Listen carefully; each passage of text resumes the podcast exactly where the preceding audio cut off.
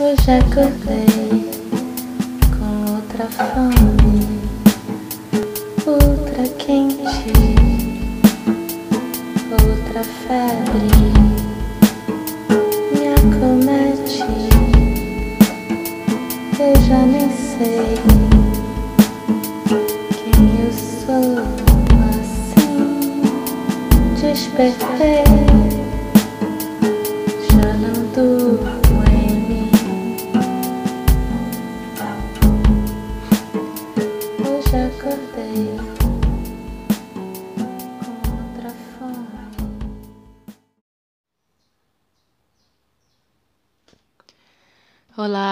eu sou a Glenda e esse é mais um episódio do podcast Meditadora de Botequim.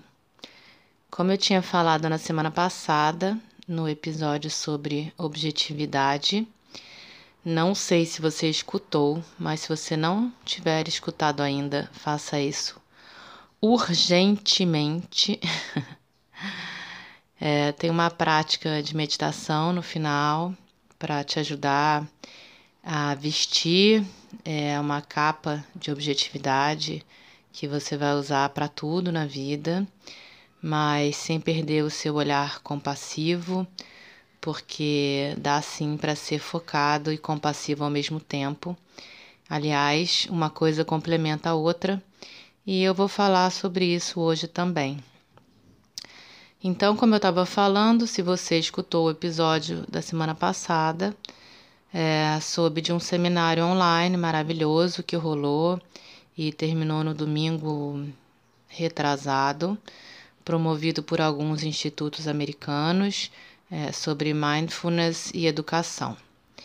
E uma das palestras que eu assisti, é, que foram muitas, foi com o Richard Davidson, que o povo chama de Richie, que é esse neurocientista, é, vanguardista na neurociência contemplativa, que é esse ramo que investiga justamente as possíveis mudanças é, de estado, né, ou seja, temporárias, ou de traço, né, é, ou seja, mudanças permanentes no cérebro por conta do treino mental através das práticas contemplativas. Quer dizer, em outras palavras, ele estuda a neuroplasticidade ligada à meditação e ao mindfulness.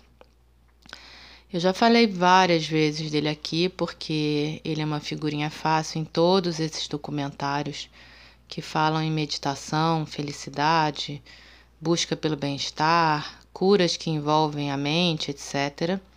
É, ele também é coautor do livro A Ciência da Meditação que é bastante informativo e acessível, porque vamos combinar que tem uns caras que falam sobre esses assuntos como se estivessem falando lá com seus colegas. e para pessoas como eu, que não sou da área médica e até pouco tempo não entendia absolutamente nada do funcionamento e da anatomia do cérebro, não rola.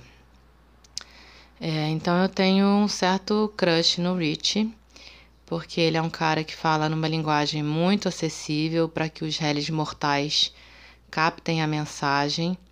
É um cara generoso nesse sentido e é, o que ele almeja é mesmo que mais e mais pessoas entendam a importância de se iniciar esse movimento, é, esse modo de vida em que essas práticas estão inseridas. Por exemplo, ele diz que meditar um dia pode vir a ser algo tão corriqueiro, tão enraizado na rotina das pessoas como escovar os dentes. É, se a gente for pensar em termos de evolução da espécie humana, escovar os dentes é uma atividade tão recentemente acrescentada à nossa rotina, mas para gente que nasceu fazendo isso parece mais do que natural, né? É, esquisito seria não escovar. Ninguém que tem acesso a mínimas condições de higiene vai questionar a validade de se escovar os dentes. E assim um dia talvez, ou pelo menos espera-se, vai ser com a prática da meditação. Hoje as pessoas já têm o entendimento, por exemplo, de que praticar exercício físico é fundamental para a saúde, mas nem todo mundo pratica ainda assim. Então, da mesma forma, a meditação está ali na fila dessas conscientizações, bem lá atrás ainda do que a malhação. Mas vamos que vamos, né? A meditação é aquela coisa super bacana que todo mundo sabe que faz bem, que todo mundo te parabeniza quando você faz regularmente, mas quase ninguém ainda consegue trazer para sua rotina pelo menos aqui, né, no Brasil. Inclusive, eu me senti até bem, é o que foi meio feio da minha parte, quando o Rich conta na entrevista dele lá do seminário online que a mulher dele, que também é médica, eu acho, enfim, também é ligada é, à prática e à difusão da prática da meditação e trabalha num hospital, é, é ligada à área da saúde e implementou lá nesse hospital um programa para os médicos e profissionais da saúde que precisam tanto, né, que estão aí padecendo de esgotamento, de burnout. E eh, todo mundo cumprimentava ela efusivamente nos corredores do hospital, dava tapinha nas costas e tal, por essa iniciativa tão necessária e importante, mas nenhum desses foi lá para meditar. É, eu confesso que gostei de ouvir isso só pela sensação de ah, então que bom que não é só comigo, né? Acontece até com a mulher do Richard Davidson. E assim deve ter sido também nos primórdios da escova de dente, e muita gente teve que morrer banguela, até que aos poucos a mentalidade foi mudando. Então, pessoas que precisam controlar suas mentes mais resistem à meditação. Não morram banguelas, ou seja lá qual metáfora melhor para usar aqui nesse caso, mas enfim, é isso, vocês entenderam. Então, o Rich falou nessa palestra online, é, de uma forma muito simples e muito acessível, quais seriam os quatro pilares para se atingir o nosso tão almejado bem-estar. E como ele é um cientista, né, um estudioso do cérebro humano, mundialmente conhecido, parça do Dalai Lama e tal, e não, não uma pessoa qualquer, não um aspirante a best-seller de autoajuda ou um inventador de fórmulas mágicas baseadas em achismos. Então, nesse caso, eu achei válido reproduzir aqui o que ele falou é, são os quatro pilares para o, o bem-estar: consciência, conexão, autoconhecimento e propósito. Então, consciência, na verdade, é, ele chamou em inglês de awareness. Awareness é uma palavra muito usada para falar de mindfulness como se a prática do mindfulness, formal ou informal, no dia a dia das pessoas, tivesse como objetivo primordial despertar esse estado de awareness, que tem um sentido de consciência, mas também de estar atento, de estar ligado ao que se passa ao seu redor. Então, nesse tópico, é como se fossem subtópicos de consciência ou de awareness, ele incluiu atenção, mindfulness e metaconsciência. Bom, mindfulness eu já falei bastante aqui sobre isso, mas se você quiser entender melhor, tem um, um, o segundo episódio do podcast em que eu explico bem direitinho, com contexto histórico e tudo, é, como foi surgindo esse termo. É, mas rapidamente, mindfulness é traduzido aqui como atenção plena, aqui no Brasil o que é um conceito pobre e redutor, porque mindfulness fala de uma plenitude mental mais do que simplesmente de atenção, é, de uma consciência do momento presente que pode ser praticada formalmente através da meditação sentada, silenciosa e tal, e informalmente através do desenvolvimento desse estar de mente, corpo e alma no aqui e agora. É, mas afinal, o que é então metaconsciência? É, metaconsciência é a consciência da consciência. É como, vamos dizer assim, é, quando você está no cinema, totalmente envolvido com o filme, chorando e tal, se sentindo ali na pele dos personagens, e de repente você amplia seu campo de consciência e se dá conta da cadeira onde você está sentado, da sala e de você mesmo assistindo ao filme totalmente envolvido. Da mesma forma, à medida que prosseguimos com a prática da meditação, é, a gente vai substituindo gradativamente as âncoras, como a observação da respiração, por exemplo, pela observação da própria consciência. É um conceito muito doido, mas que é realmente sentido na prática. É... E resumindo, né, esse primeiro pilar é, para o bem-estar, ele fala simplesmente sobre saber o que a sua mente está fazendo. O segundo pilar, conexão, fala sobre as qualidades que nutrem a interação interpessoal. Gratidão, compaixão, valorização do outro. É, são essas pontes entre as pessoas e mais além, né? Entre todos os seres e entre tudo que há. É, pontes das quais eu venho falando muito por aqui. É aquele outro tipo de capital que segue uma lógica completamente diferente da lógica da falta, é, na qual você dá e fica com menos, que é uma lógica que a gente conhece melhor. É, esse é um capital que é regido pela abundância, né? Quanto mais se dá, mais se tem. E é por isso mesmo que a pessoa mais objetiva, mais pragmática, é, tem que se manter compassiva na vida, né? Porque não tem bem maior do que o bem-estar e o nosso está profundamente conectado com o do outro. E fazer bem ao outro faz bem a gente num círculo, num círculo virtuoso. É, você está cansado de escutar isso? Bom, é, eu não canso mesmo de repetir esse assunto, porque para mim é o que pode de fato transformar o mundo, é a revolução individual baseada na compaixão.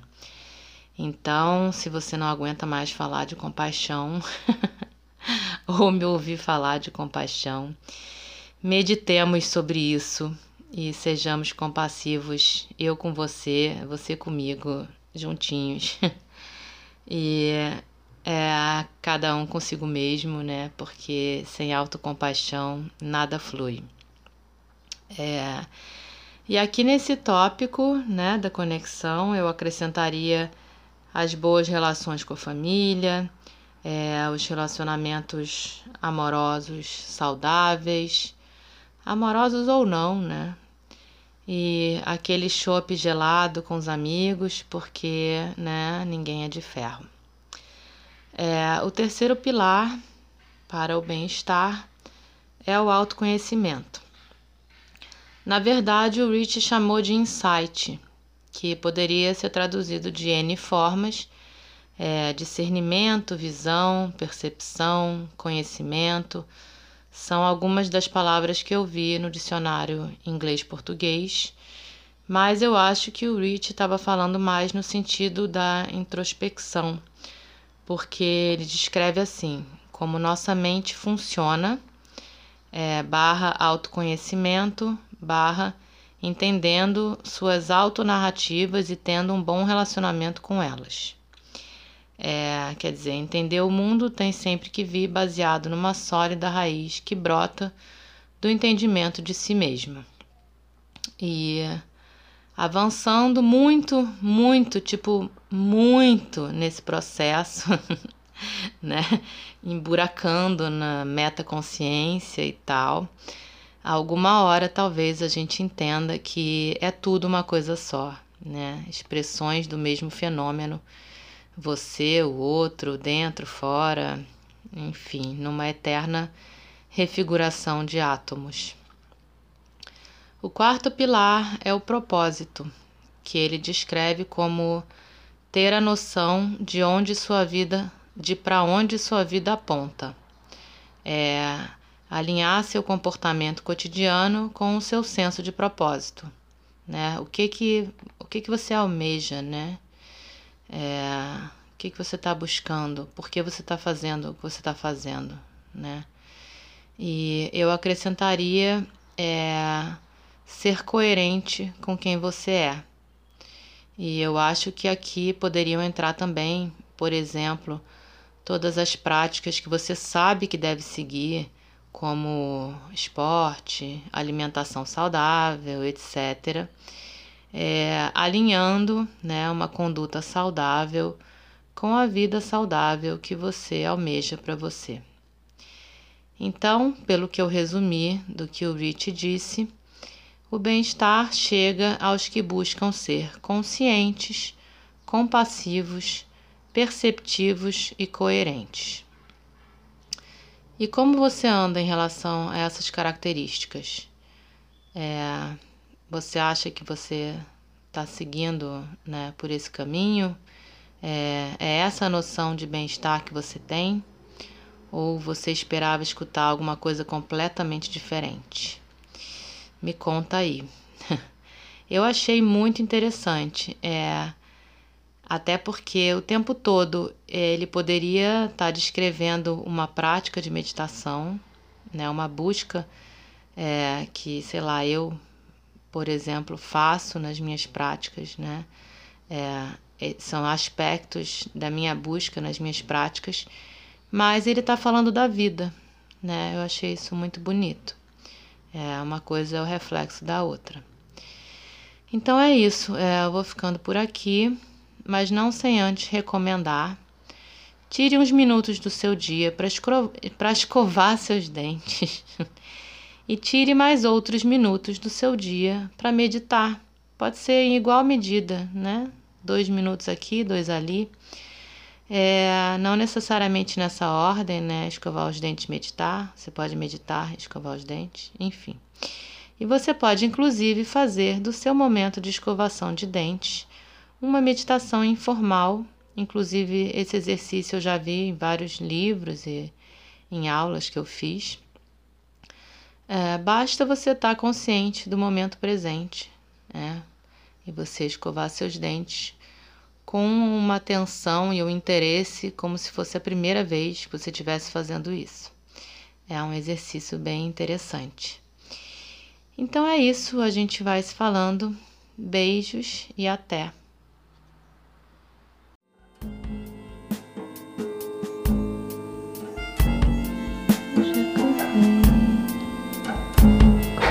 Outra fome, outra quente outra febre